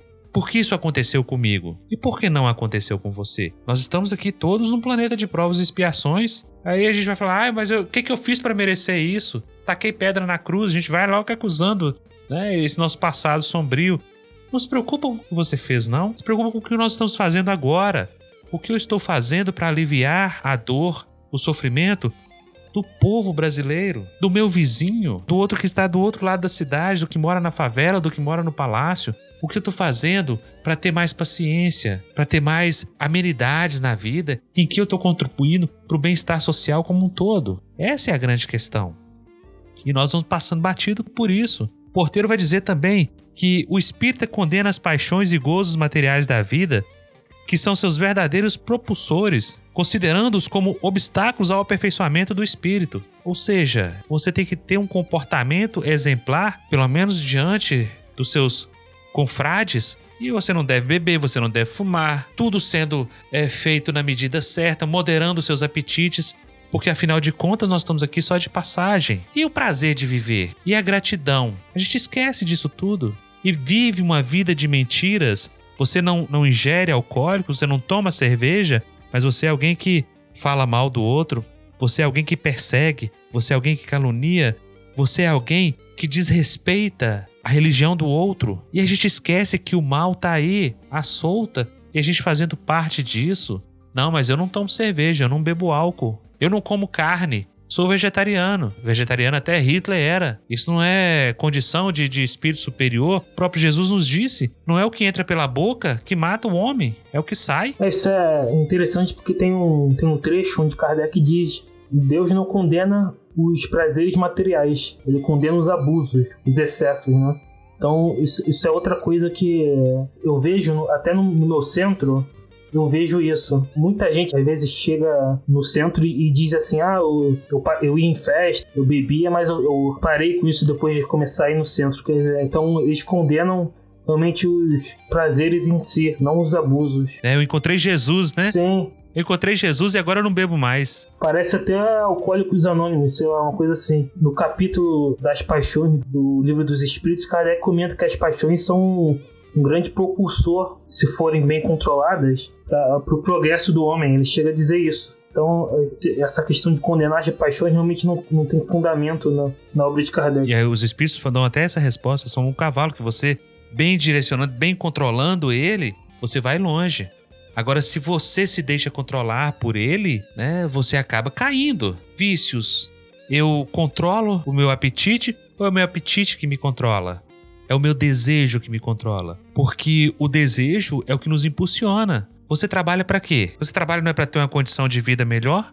Para você, para os seus filhos? Então, como você pode condenar o trabalho, que é uma lei divina? Qual é o limite do trabalho? É o limite das forças. Tem uma palavra que as pessoas detestam e usam ela de uma maneira estranha. E quando você pronuncia ela nas casas espíritas, as pessoas se apavoram, que é a ambição. Muita gente acha que a ambição é um vício, quando na verdade a ambição é uma paixão que, bem direcionada, te leva adiante. Porque você nasceu na favela, não quer dizer que você tenha que morrer na favela, porque Deus quis assim. Deus te colocou exatamente no lugar necessário para que você saia dele. Quando você vai para musculação, você vai para academia, você sofre, você sente dores, mas você está exercitando seus músculos. Sem a dor, sem a, o levantamento do peso, sem o esforço, você não consegue ir adiante. Leon Denis vai falar o problema do ser, do destino e da dor, que a matéria é o obstáculo útil, que ela nos incentiva a ir adiante, a seguir em frente. E o que seria de nós se nós não tivéssemos a matéria como obstáculo para ser transposto? A gente não pode culpar tudo porque é material e eu não me, interesso, não me interesso pelo material, eu só me interesso pelo que é espiritual. E eu vou deixar as coisas acontecerem à revelia, sem sentido nenhum, e deixar o mundo pegar fogo porque para mim não interessa? Gente, vamos acordar, né? Aí agora nas visões internas, o porteiro vai falar sobre os simplistas e os oportunistas. O espírita não deve rebelar-se contra as injustiças sociais, contra os males da sociedade, contra as misérias e dores que afligem os seus semelhantes, porque cada um, de acordo com a lei da causalidade, ocupa neste mundo o lugar que lhe corresponde, a condição e posição social que conquistou. Deve ver sofrer e calar-se, e até alegrar-se do sofrimento próprio e alheio. Segundo suas crenças, o sofrimento purifica a alma. Deve ver a vítima sendo o escárnio do algoz e nada dizer, porque aquela, em outras existências, haverá sido, sem dúvida, carrasco e agora sofre as consequências. Olha que absurdo! E isso, gente, isso é muito comum. Quando a gente vê alguém com um problema, um defeito físico. Alguém nasceu sem os braços. A primeira coisa que vem à mente, ah, porque ele fez mau uso dos braços na vida anterior. Aí usa até as falas de Jesus para justificar isso. Quando ele fala do escândalo, se o seu olho for motivo de escândalo, arranca-o para longe de ti. É preferível entrar cego no reino dos céus do que o seu olho ser motivo de escândalo. Se a sua mão for motivo de escândalo, arranca para longe de ti. Ah, nasceu sem braço porque os braços foram usados com motivo de escândalo na vida passada. Isso é interessante porque pensam isso, né? Usam até a questão do suicídio. Ah, a pessoa deu um tiro na cabeça, aí vai nascer com deficiência mental. A pessoa deu um tiro no pulmão, vai nascer com defeito no pulmão. Só que se você vê, tem um caso no, no Céu Inferno, de um espírito que recorrentemente se suicidava e ele encarnava de novo e de novo na, na como rico. Ou seja, a expiação para ele era encarnar na riqueza e por isso ele encarnava de novo e de novo. Então, esse exemplo, esse caso do céu e inferno, ele ilustra bem isso. Essa relação não é assim perfeita nesse sentido. É, a gente tem um péssimo hábito de generalizar tudo, né? Porque um espírito relatou um caso porque o palestrante falou de um caso, aí ele se aplica a todos eles. Esse exemplo do suicida que deu um tiro na cabeça é usado até hoje para justificar as crianças especiais, as que têm síndrome de Down. Você olha para uma criancinha Down, ah, foi suicida na vida passada. O mecanismo que ele utilizou foi dar um tiro na cabeça. O próprio Chico Xavier fala isso no Pinga Fogo. E a partir daí, foi falado por Chico Xavier, automaticamente virou uma lei, uma lei irrevogável, porque vai sempre acontecer. E a gente precisa começar a dosar essas coisas. Não me interessa o que o outro fez ou deixou de fazer, o que interessa é o que eu faço. Olha o que Jesus nos diz a respeito da trave no nosso olho e o cisco no olho do outro. Nós estamos aí com a trave de todo tamanho, tapando a nossa visão e querendo retirar o cisco do olho do outro. E ele diz: retira primeiro a trave do teu olho, depois vai lá e retira o cisco do seu irmão. O porteiro continua: Evitar essa expiação de sua falta é fazer-lhe um mal. Há que deixá-lo, pois, sofrer.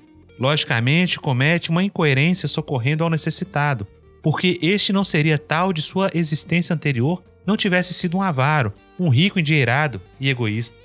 Tampouco deve socorrer aquele que sofre um acidente na via pública, porque se este tem uma perna fraturada ou agoniza sobre as rodas de um trem, é porque em sua vida anterior rompeu a perna de alguém, provavelmente do mesmo modo cuja fratura experimenta, ou fez sofrer a mesma agonia, talvez ao mesmo motorista que, sem querer nem saber, o machuca. Isso é um grande absurdo também. E nós pensamos assim com muita frequência. Nós estamos sempre analisando. O maior defeito que eu vejo nos espíritas e que torna a gente assim verdadeiros chatos de galocha é tentar achar explicação para tudo. Quando você é daquele tipo que procura e encontra explicação para tudo, porque quando você não nunca ouviu falar, nunca leu, você inventa, Gente, isso afasta as pessoas.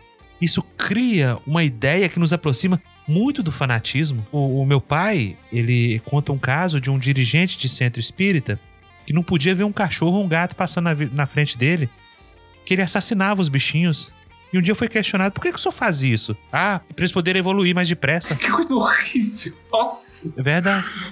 É. E olha, eu só acredito que foi meu pai que falou. Se fosse outro, eu não acreditaria. Se se trata de um depositário da riqueza social, de um rico usurário, egoísta e assambarcador, de um déspota poderoso ou de um perverso qualquer que gozam as custas de seus semelhantes, pobres, talvez tenha vivido anteriormente existências miseráveis. Sem dúvida foram escravos, mendigos, passaram frio, fome, sede de justiça, etc. E hoje têm em suas elevadas situações a compensação de suas privações e sofrimentos. Não há, pois, por que reprovar seus procedimentos egoístas. Cada um ocupa na sociedade o lugar que lhe corresponde, tanto à vítima quanto ao algoz. Na sociedade, tudo é ordem e harmonia. Outro absurdo. Ou seja, sempre naquela polarização. Se hoje eu sou pobre, amanhã eu serei rico.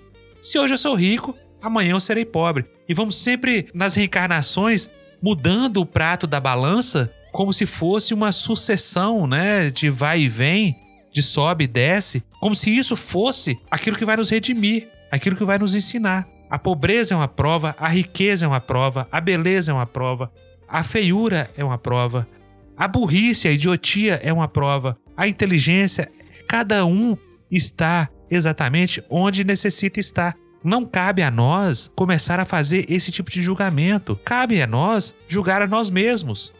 Quando Jesus nos diz, não julgueis para não serem julgados, ele não estava falando das escolhas que a gente faz. Nós estamos julgando a todo instante. O que, que eu devo fazer? Casar ou comprar uma bicicleta? Devo mudar de emprego? Devo investir num curso novo? Qual profissão eu vou escolher? Isso é julgamento. Agora, quando ele fala em julgamento, é das atitudes do outro. É isso que nós temos que nos abster. Nós temos que fazer as nossas escolhas adequadamente. Será que isso é bom para mim? Será que isso não é bom para mim? Será que isso vai ser bom para o outro? Qual o reflexo dessa minha ação no universo, no cosmos, como diriam os gregos? Essa outra coisa que a gente vê, né? Ah, a pessoa é rica hoje, ela é, tem poder, então é porque ela foi miserável na vida passada, então é isso que ela está vivendo hoje é uma compensação ela merece fazer o que ela quiser com a riqueza dela. E, e no Evangelho segundo o Espiritismo, Kardec vai dizer que o rico é um depositário, né? Ele recebeu um empréstimo de Deus, vamos dizer assim. Então ele, ele vai receber a conta de tudo que ele fez com aquela riqueza. Tem uma questão sobre isso que é meio de outra natureza também, é que matematicamente falando, é absolutamente impossível que todas as pessoas que já foram pobres sejam é, ricas um dia. Lá, o número de pobres é infinitamente maior.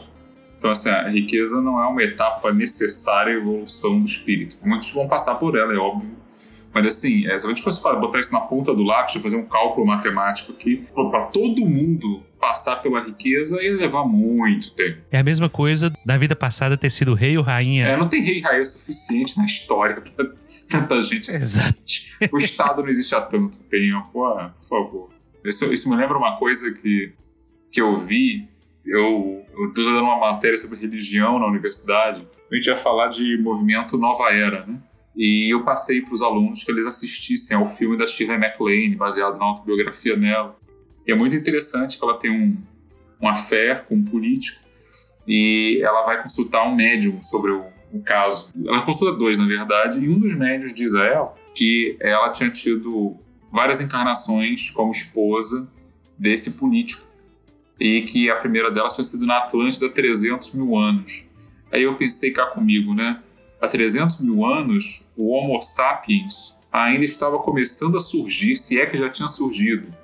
Então, assim, esse pessoal da Atlântida devia ser bem diferente, né? Enfim, trouxe à tona porque envolve mediunidade também. Aliás, eu recomendo, o filme é interessante, que você vê, por exemplo, que é, os canalizadores, como são chamados é, mais esotéricos nos Estados Unidos, não são muito diferentes dos nossos médios de Umbanda. Tem alguns trejeitos parecidos em alguns momentos, achei interessante. É, e como a própria Shirley, a autora do livro, atua no filme e roteirizou, eu suponho também que ela deva ter tentado fazer a coisa do, mais do próximo do, da experiência que ela teve. Né? Achei interessante. Enfim, só um, um parêntese meio nerdístico aí na coisa.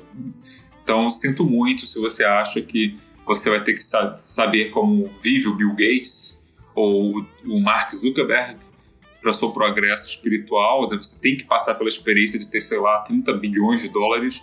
Hum, não aposte demais nisso.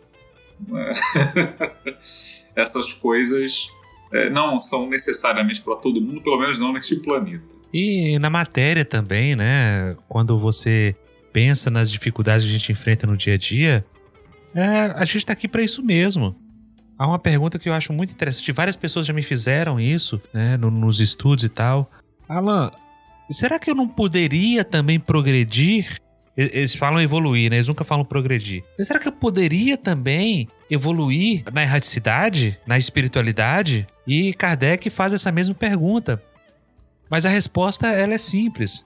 Você pode, claro que você pode. Você pode estudar? Pode. Você pode estudar 100, 200, 300 anos na erraticidade. Mas onde é que você prova aquilo que você aprendeu? É na matéria.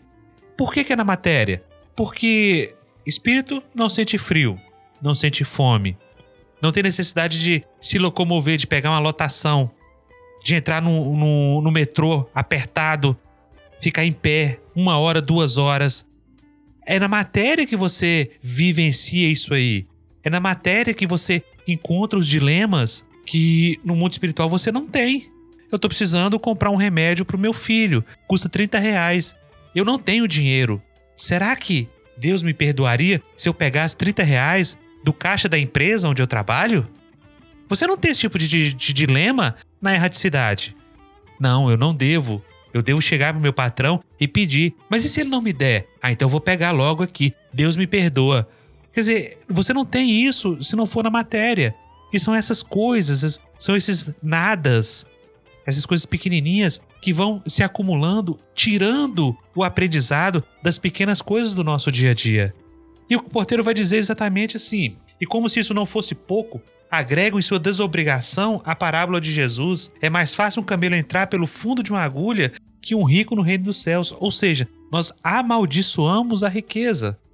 Pretendendo se fazer crer que a missão moral e social do espírita consiste só na adoção de uma postura evangélica. Só na adoção de uma postura evangélica. E é. E o confronto?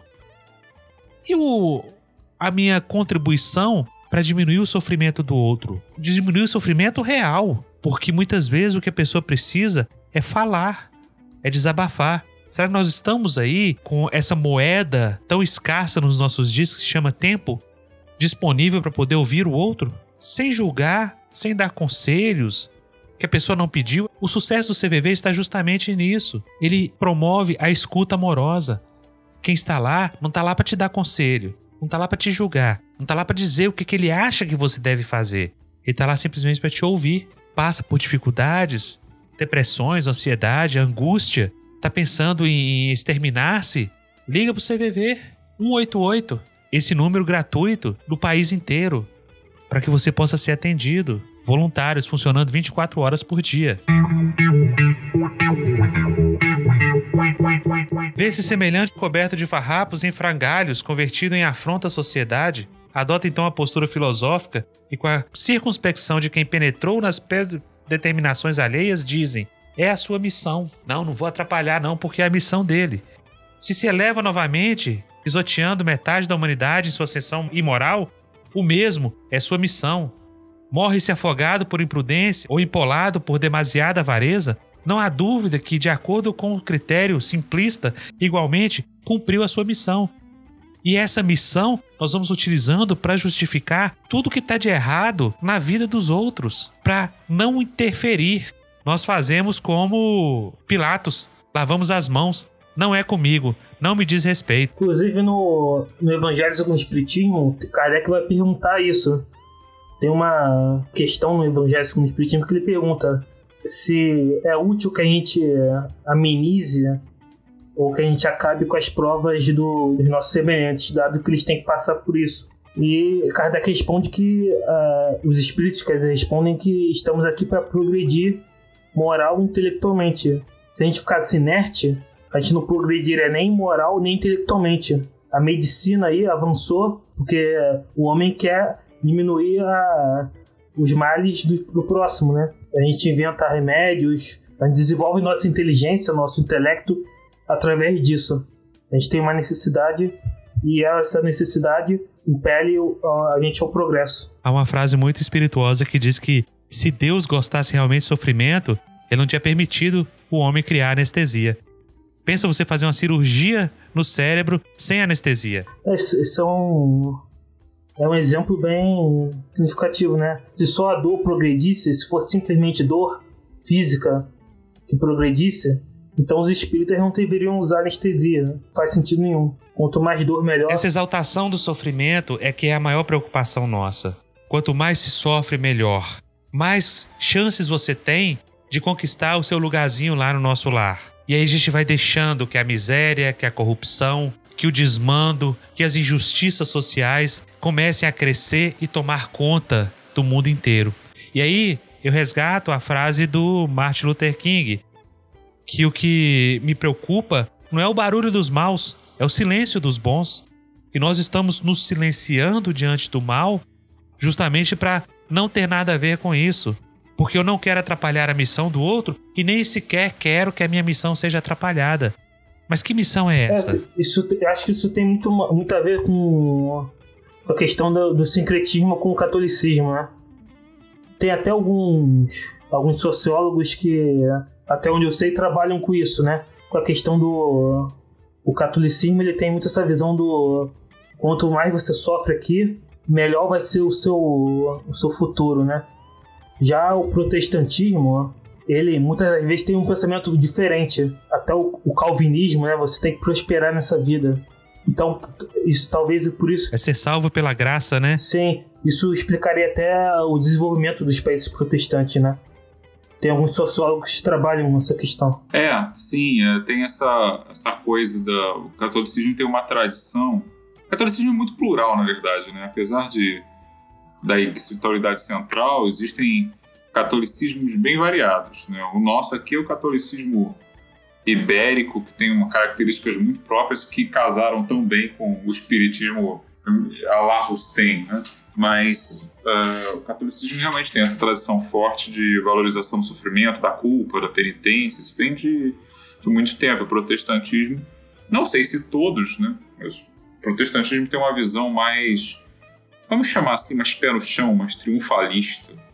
Né? Especialmente o, o tipo de protestantismo que mais cresce no Brasil, que é o neopentecostalismo, que é quase um materialismo cristão, muitas vezes, né? muito focado para o aqui e agora. Então, realmente, a, a, postura é sim diferente, com efeitos bastante, bastante diversos. Né? E, e aquilo que, como eu disse no começo, tanto na França quanto aqui, o catolicismo é uma influência poderosa. Aliás, eu, eu a usaria, né? não sou nenhum. não apostaria nisso, né? não sei se por a mão um pouco, mas eu aventaria a hipótese se a gente parar para pensar, é, não é apenas os tem que tem diálogo com o catolicismo, né? O, isso está entranhado na cultura, enfim. É, o catolicismo está muito presente na própria obra de Kardec. A gente pegar, por exemplo, o Evangelho segundo o Espiritismo, o teor de inúmeras mensagens ali é muito forte, é muito católico. Não por acaso são assinadas, muitas daquelas mensagens são assinadas por religiosos católicos, né? bispos, freiras, etc. Santo Agostinho, né, que foi um doutor da igreja? Sim, sim. Então, assim, a, é, a gente, por mais que a gente queira às vezes se afastar, né, não, nós somos críticos católicos, somos críticos e filhos, de certa forma, né, porque a partir do momento que o espiritismo se afirmou cristão, ele estava se pondo diretamente em relação com toda essa família de denominações, as quais naquele momento o catolicismo era a mais importante na França e no Brasil. Então não adianta a gente achar que, ah, eu sou imune a isso, eu sou pura razão, sou puramente iluminista. Meu filho, é, acorda.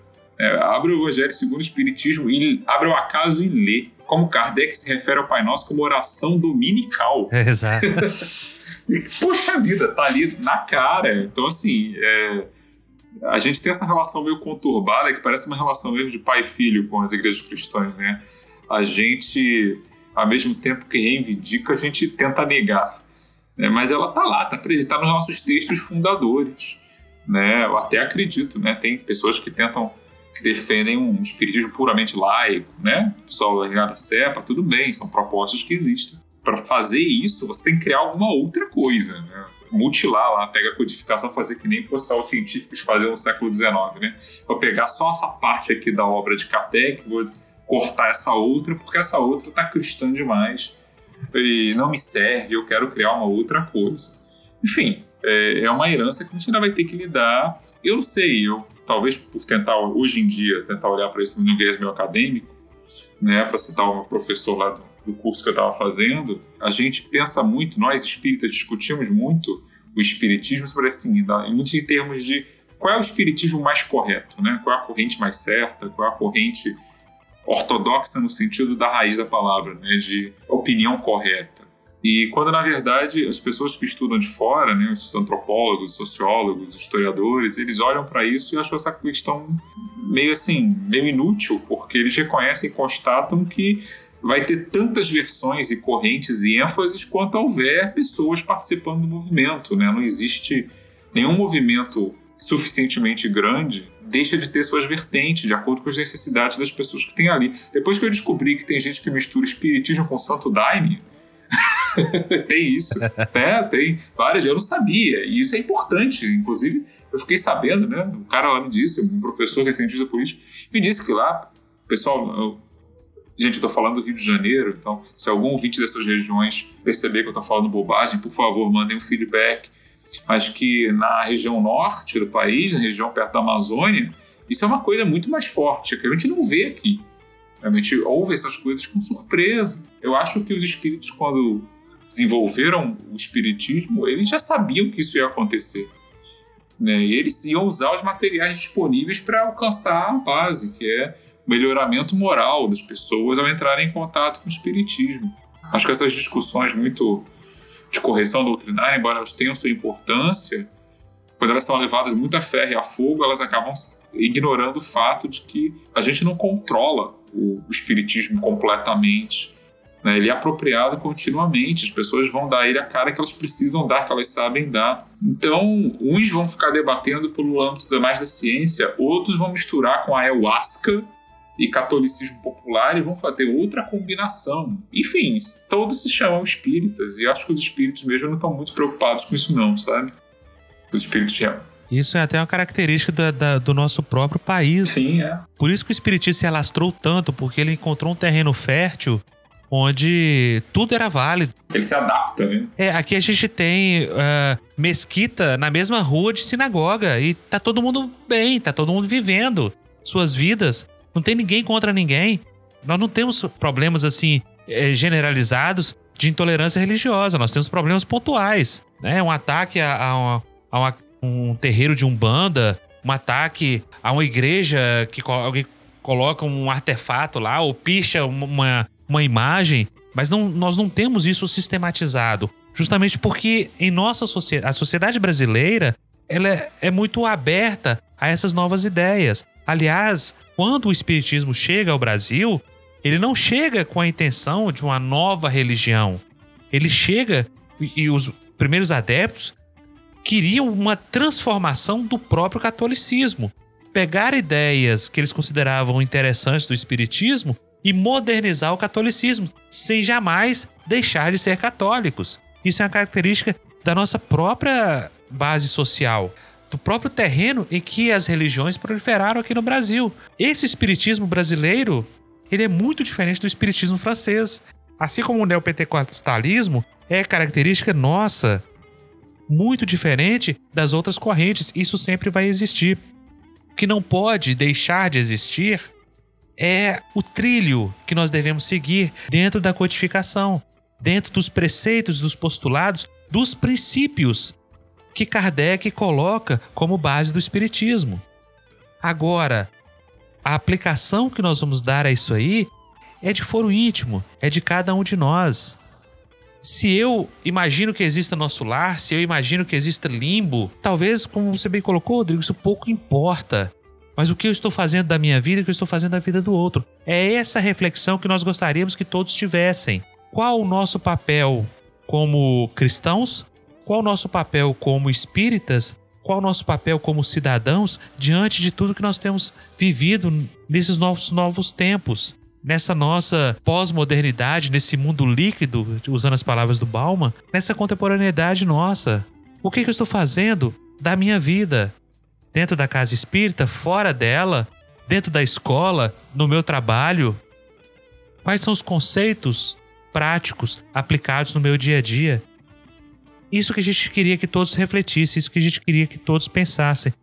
E, é lógico, o, o artigo do porteiro ele é muito mais abrangente, ele faz muitas outras críticas, e o mais interessante que a gente gostaria de deixar para todos aqui, estamos chegando já ao final do nosso programa, é que o porteiro ele nasceu em 1881 e desencarnou em 1936. Esse artigo dele, a gente não sabe bem quando foi publicado, mas deve ter sido publicado na década de 30, ou no período em que ele foi presidente da Federação Argentina Espírita, e coincide mais ou menos com a publicação do Parnaso de Além Túmulo. E ele critica coisas muito pontuais e que nós vivemos até hoje. Nós estamos falando aí de uma coisa que foi escrita quase 90 anos atrás. Já tinha alguém que pensava nas questões sociais do Espiritismo e nós até hoje paralisamos no tempo. Veja o nosso atraso, veja a nossa é, é, indiferença a essas questões sociais, porque já se passaram 90 anos e continuamos repetindo os mesmos erros, acreditando nas mesmas coisas, na mesma é, idiosincrasia, na mesma maneira de ver o mundo, de uma maneira torta, de uma maneira muito distante do que a própria doutrina espírita nos coloca no nosso dia a dia, como princípio. Olha, o que eu posso dizer é o seguinte: é, eu espero que os nossos cinco ouvintes não tenham ido embora depois desse, desse episódio. Mas o que eu acho que é o seguinte: o Espiritismo, na essência, é uma doutrina moralizadora, no melhor sentido possível, é de educar para a harmonia com as leis divinas, e é também uma doutrina, deve ser, pode ser e deve ser uma doutrina libertadora de consciências. Então, uh, ela é um convite constante para que a gente procure exercitar os melhores valores, né? a, a tolerância, mas também o exercício da razão, sempre de forma moderada, sempre de forma é, sensata, equilibrada. E uma parte disso é examinar sempre nossos próprios tabus, né? examinar as questões que se colocam, não nos deixarmos levar por, por atitudes que não são pensadas, né? Seja essa que o porteiro fala do fatalismo, né, de que tudo acontece porque tem que acontecer mesmo, então eu não tenho nada o que fazer, seja a, a visão de que eu não preciso ajudar os outros porque eles estão recebendo o que merecem, ou seja, a vida, o livre-arbítrio seria uma espécie de ficção, uma coisa que na verdade não seria válida. E também, puxando um pouco para coisas que ele diz em outros lugares, a gente não deve que se submeter a tabus irracionais. Uh, o Espiritismo ele visa nos preparar para atuarmos no mundo também, não apenas no mundo além, mas também neste mundo, porque o que a gente vai encontrar no além é baseado no que a gente fizer neste mundo. A gente constrói a vida futura a todo momento, no presente. Então, acho que o, a provocação do porteiro e de outros que a gente falou aqui, né, nesse clima mais informal, é para a gente pensar sobre o que, que a gente está fazendo em relação ao mundo. O mundo não é só o centro espírita, embora ele seja parte dele. Né? O que, que a gente anda fazendo, o que atitudes a gente anda cultivando, e aquele autoexame, né? que Santo Agostinho já falava disso no livro dos Espíritos, e aqui a gente está desenvolvendo numa outra escala. Vamos tentar pensar para além do nosso umbigo do dia a dia e também pensar numa escala maior, porque o que a gente faz nessa escala maior, coletiva, social, também faz parte do nosso legado para o mundo. E não nos enganemos, lei de causa e efeito inclui tudo, né? mas não inclui tudo por um castigo especial, inclui simplesmente que a gente volta um dia a viver no mundo que nós ajudamos a construir. Então, se eu estou contribuindo para criar um mundo mais tolerante, mais solidário, ótimo. É, é o que eu tendo a encontrar na próxima vez. Se eu estou contribuindo para um mundo mais egoísta, mais em guerra de todos contra todos, é também o mundo que eu vou encontrar no futuro. Então, pensemos nisso, reflitamos e procuremos, como o Alan disse, transformar os valores que a gente aprendeu com a doutrina também para sermos cidadãos melhores, indivíduos melhores, familiares melhores e por aí vai. É isso. Então, eu queria agradecer aos ouvintes eu queria falar que a gente deve se aprofundar no estudo da doutrina de Kardec. A gente não deve ter uma visão simplista da reencarnação e da doutrina espírita, essa visão de essa visão fatalista, essa visão de que a gente não pode a gente não pode mudar as coisas porque as, a, as pessoas têm que passar por aquilo que elas têm que passar. E não, e não é assim. A gente tem que. A doutrina tem que servir para uma mudança. Uma mudança moral nossa, interior, e uma mudança externa também. Uma mudança no mundo. A própria doutrina diz que o mundo está se transformando em mundo de regeneração, né? Então a, a mudança vai ocorrer no mundo. A, a, a, felicidade futura ela não é apenas no mundo espiritual, né? Ela vai ser também num, num mundo mais feliz que nós espíritas acreditamos que um dia vai surgir. Então é isso, até o próximo podcast. É isso aí, meus amigos. Gostaria de agradecer imensamente a presença de todos e principalmente a de você, meu caro ouvinte, minha cara ouvinte, que nos acompanhou aí durante mais de uma hora falando a respeito de sociologia e do nosso papel como cidadãos diante do mundo, diante das nossas responsabilidades. Gostou desse programa? Então compartilha, fale, divulgue nas redes sociais, entre os seus familiares, entre os seus amigos. Vamos aumentar o tamanho, o alcance do nosso programa para que outras pessoas também possam ter acesso. Manda pra gente através do nosso e-mail podcast@horizonteinfinito.com.br. Mande sua crítica, sua sugestão de temas, dúvidas, coisas que você gostaria de ver o programa debatendo, convidados. Nós vamos ter muitas surpresas, estamos preparando muita coisa para os próximos episódios. Espero que vocês tenham gostado e permaneçam conosco. Fiquem em paz e até mais.